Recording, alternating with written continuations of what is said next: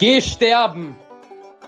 Herzlich willkommen zum Podcast aus der Jugendhilfe für Pädagoginnen und Pädagogen. Viel Spaß mit eurem Host Felicitas Niederdorfer.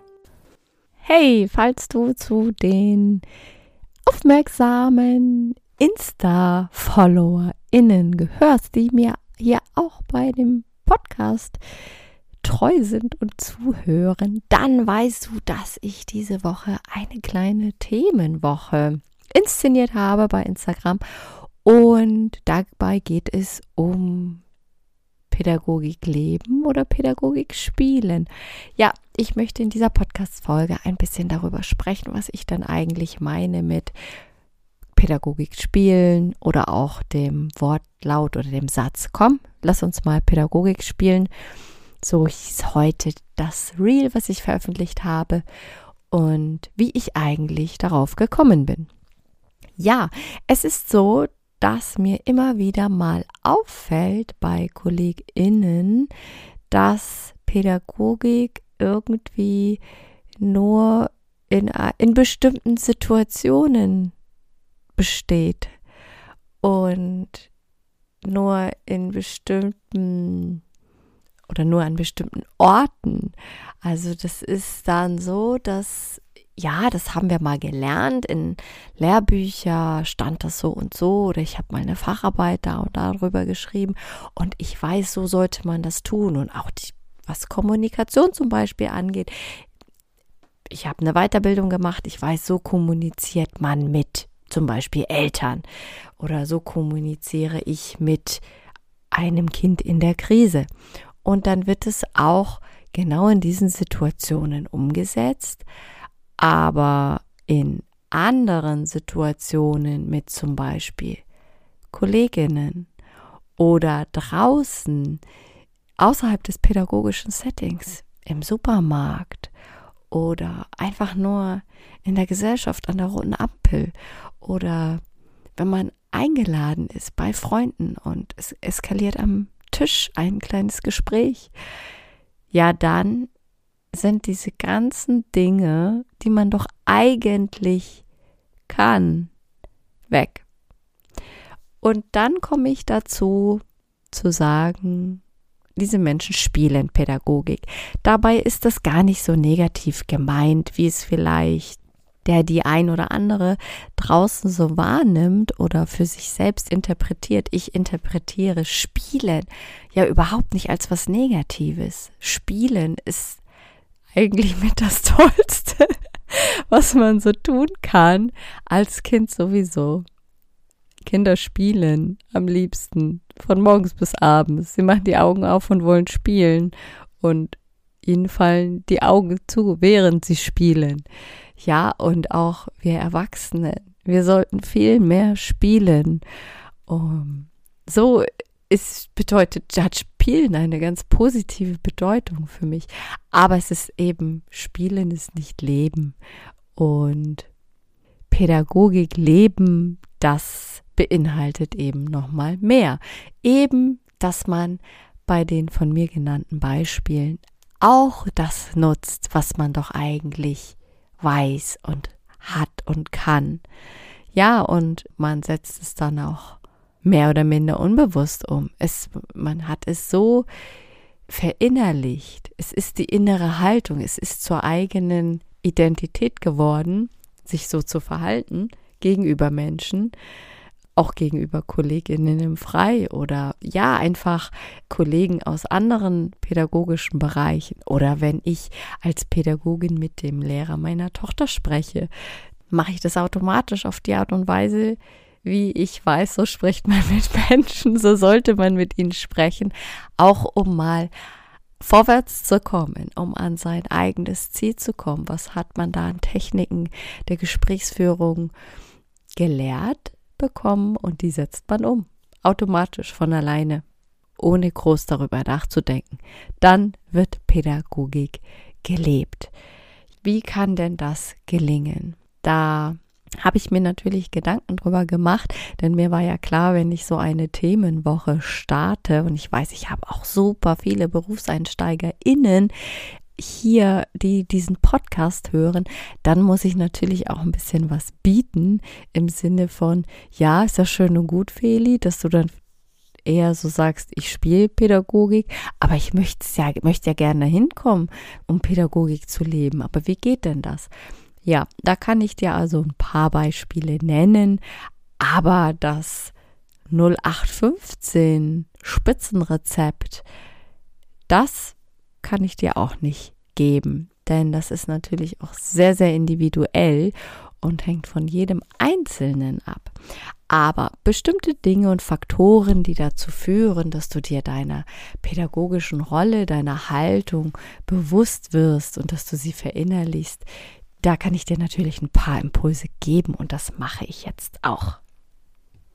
Also zunächst einmal geht es natürlich um die Selbstreflexion. Du musst dich selber fortlaufend immer und immer und immer wieder reflektieren, um zu erkennen, wo hast du denn noch Baustellen, wo hast du Entwicklungspotenzial. Und du solltest natürlich dein Verhalten auch immer wieder mit deinen Wertevorstellungen abgleichen. Oh, Wertevorstellung fehle. Ja, woher bekomme ich denn überhaupt die korrekten Wertevorstellungen? Nun, die korrekten, das entscheidest du ja selber. Es sind deine Werte. Also meine Werte müssen nicht gleich deine Werte sein. Also solltest du dich da auf den Weg machen und für dich schauen, welche Werte sind dir denn wichtig. Da gibt es verschiedene Fachbücher. Schmeiß Google an und such dir raus, was du magst. Da gebe ich dir jetzt auch gar nicht so hm, Bücher mit auf den Weg, weil es ganz unterschiedlich ist. Der eine Typ Mensch mag es eher theoretischer, der andere Typ Mensch sucht seine Werte eher im spirituellen. Und deswegen lasse ich dir da den Raum offen für genau das, was dich anspricht, was dir zusagt.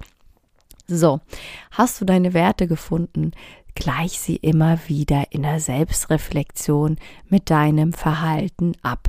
Vor allem dein Verhalten in Situationen, die für dich unvorhersehbar waren. Weil in diesen Situationen kommt dein eigentliche, deine eigentliche Haltung, deine Verhaltensmuster, dort kommen sie zum Tragen. Ja, und wie kannst du denn solche Situationen reflektieren. Also im beruflichen Umfeld kannst du das natürlich mit deinem Team tun, mit deiner Anleiterin, mit einer engen Kollegin, mit der du dich gut verstehst und der du vertraust oder auch in der Supervision. Ganz klar.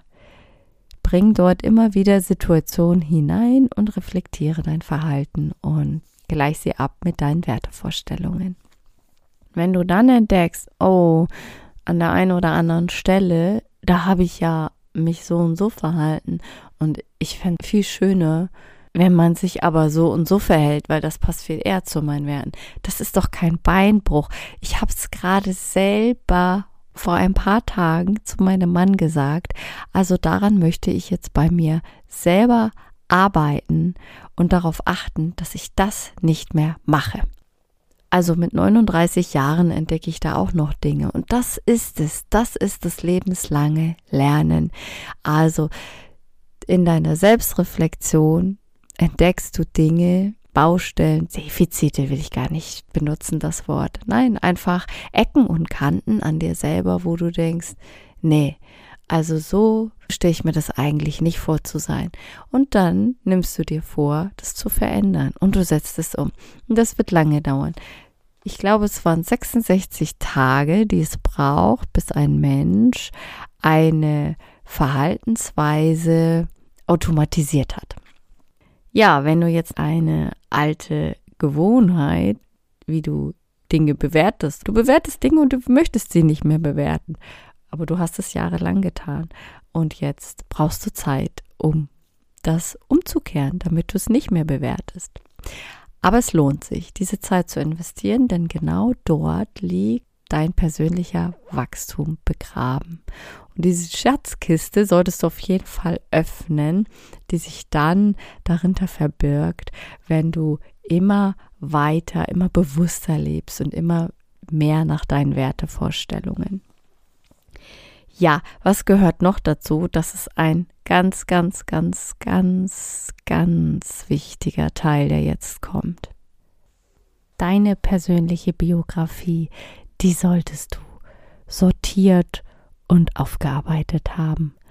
Und sei dir bewusst über deine Verhaltensweisen, die du dir angelernt hast, um zu überleben. Der eine verhält sich angepasst, der überangepasst und der andere ist ein Rebell. Und beide Personen haben sich diese Strategien angeeignet, um zu überleben, um dahin zu kommen, wo sie hin möchten, weil sie dadurch erfahren haben, dass sie entweder, ja, meistens ist die notwendige Liebe und Zuneigung oder die Anerkennung bekommen, die sie brauchten. Und du musst dir über diese Muster bewusst werden und dann kannst du mit ihnen arbeiten.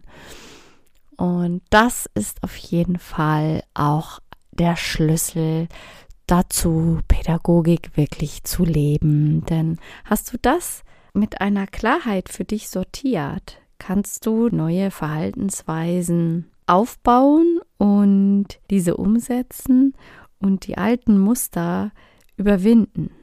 Bist du da noch nicht so weit in diesem Prozess, dann passiert es dir immer wieder, dass du im Alltag eine Störung erlebst und dir knallt so ein bisschen die Hutschnur durch kennst du bestimmt. Ja, und das war dann gerade wieder, waren dann wieder die, die alten Muster, die da einfach gegriffen haben. Blitzschnell geht das. Ja, das ist eigentlich auch eine ganz, ganz spannende Reise. Und wie gesagt, mit 39 bin ich noch nicht am Ende.